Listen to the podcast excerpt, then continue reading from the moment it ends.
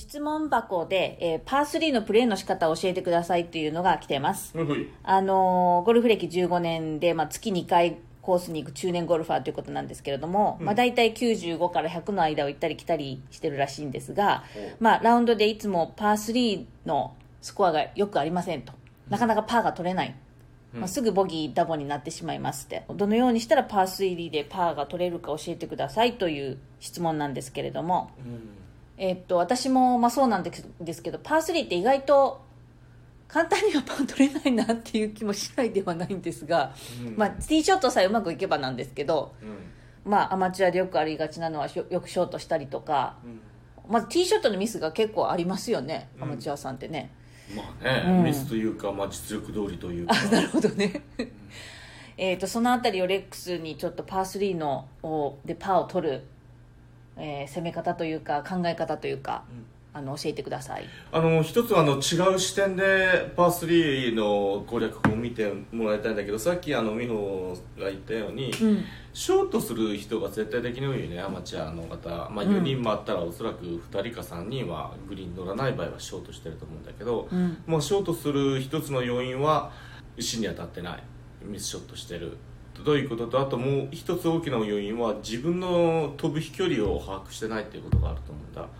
例えば自分は150ヤード飛ぶと思うご例えば8番アイアンで150ヤード飛ぶと思ってる人も実は本当に計測してみたら150ヤード飛んでないことが往々にしてあると思うし、まあ、あとはあのゴルフ場の表示が150ヤードって表示してて実は実際の150なかないっていうコースもたくさんあると思うしそういうところの兼ね合いもあるんだけど、これはあのコースのヤーデージが正確だっていうことを仮定した上で話す、まあ、今ではもうレレーザーとかもあるから正確な距離も出ると思うんだけどはい。でまず自分の正確飛ぶ正確な距離っていうのをね分かってもらいたいのとその距離で最高に飛ぶ距離例えば8番アイアンだったらどんだけ頑張っても160ヤードは飛ばないっていうのが分かってたら、うん。逆にショートのミスを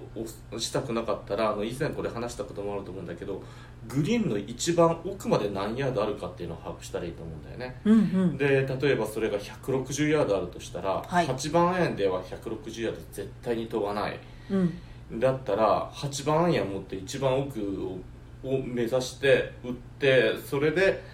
うまいこと言ったら一番奥にグリーン乗りました。そしてちょっと当たり損ないだったら真ん中から手前に乗りました。ほんでうん少々の当たり損ないでもグリーンの手前までボールが行きました。っていう攻め方するからあの普段もうおそらくショートホール18ホールある中で4回回ってアマチュアの方のほとんどもう70%から90%近くは4回中3回か、まあ、4回4回中全てと言ってもいいと思うんだけどグリーンの手前にミスしてると思うんだ。うんししかもショート。うんたまにはこういいショット打ってもショートしたらあー風が吹いてたななんて言ってる。実はもうただ単に自分の距離を把握してなくてうまいこと打ってもショートするももうどうどうどうあがいてもショートするっていう攻め方をしてる人がたくさんいると思う。うん。だからただそれはあの距離が長いパー3になったらあの例えば5番アイアンを持つのを自分が球が飛ぶと思って信じて7番アイアンを持って打つんだったらやっぱ5番アイアンだったら当たる確率も少なくなるからちっちゃいクラブ持ちたいっていうのはそれはすごい信じようと分かるからそこそこ距離が長くないパー3に関しては例えばピンが手前に切ってあったら手前のピンを狙うのもいいんだけど一番奥を基準に考えてみるっていうのも一つの手。いいんじゃない一つの手じゃないのかな。うん。とりあえずまあその人のレベルにもよるんだけどとりあえずグリーン乗っけてなんとかパーもしくはボギーで上がるんだったら、グリーンをに乗っけれる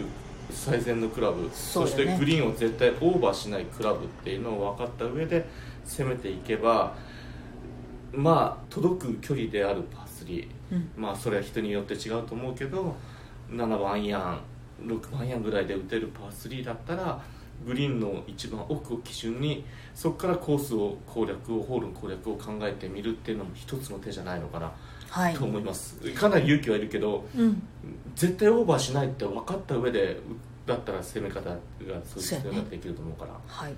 あとあの風の読みって意外とあの難しいっていうかな慣れてないというかあまり考えないで打っちゃう人も多いんですけどうんどういうふうにあのレックスいつも考えて打ってるか教えてください。風が分かったとしてフォローの時。フォローの時はまあ T はちょっと高めの方がいいかな絶対的に。まあクラブもちっちゃいのは持ちますよね。基基本的にはちっちゃいの持つでティーは間違いなく高めにした方が絶対的なアドバンテージある。それなんでですか？え球が上がるじゃん。でフォルが吹いてるのにティー低くして球が上がんなかったら意味ない。風の恩恵も被れないし風っていうのを押し、逆に押してたらこの風に乗る前に球がたた叩かれる時があるから、うん。ティーを少しでも高くしてたら少しでもボールが上がりやすかったら風の恩恵はうちボールが普通に打って普通の最高到達点っていうのかな、うん。一番こうエーペックスの一番頂点まで行く確率が高くなるから。で反対にアゲンスト。まあクラブは大きめの持ちますよね。うん、もちろん大きめな持つ。大きめなクラブを持って強振しないこと。ああ風に負けまいと思ってうん。振りちぎらない、振りちぎらないこと。極力振りちぎるんだと。強振しもうない今日はティーティーアップできるあのチャンスがあれば絶対ティーアップはした方がいいと思う。どんな状,、状況に限らず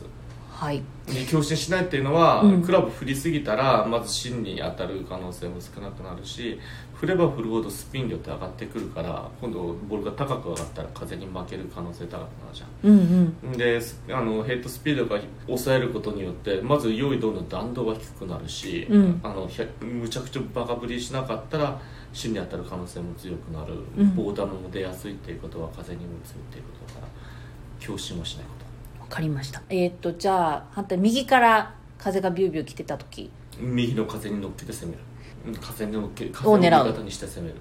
アマチュアは絶対。右から来てる時はじゃあう落としたいボールよよりあ地点より右側狙う。じゃあそので仮にフックスライスって打ち分けれるじ技術が。技術があるもしくは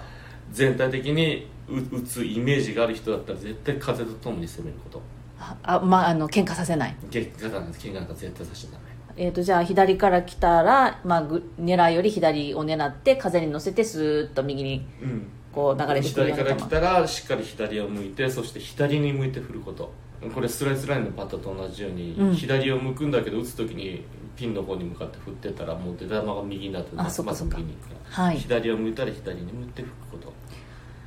はいわかりましたえ今日はご質問ありがとうございました、えーぜひ今日の話を参考にパー3を攻めてみてください。ポイントはまず自分の飛距離をきちんと把握すること。それからパー3でショートするミスが多い方は特に、えーグリーンの奥までの距離を基準に攻めてみる。それから風、風をきっちり読んで、えーその風に喧嘩させないようにして攻めてみる。えーこの3つのポイントを、えーご参考に、うんぜひコースで試してください。えー他にもあのいろんな、えーゴルフに関するご質問ありましたら、レックス倉本の BYTC ゴルフ質問箱を設置しておりますので、そちらの方にどしどしお寄せください。えーレックスがえーできるだけ丁寧に、えーお答えしていきたいと思います。えーではまたご質問お待ちしています。ありがとうございました。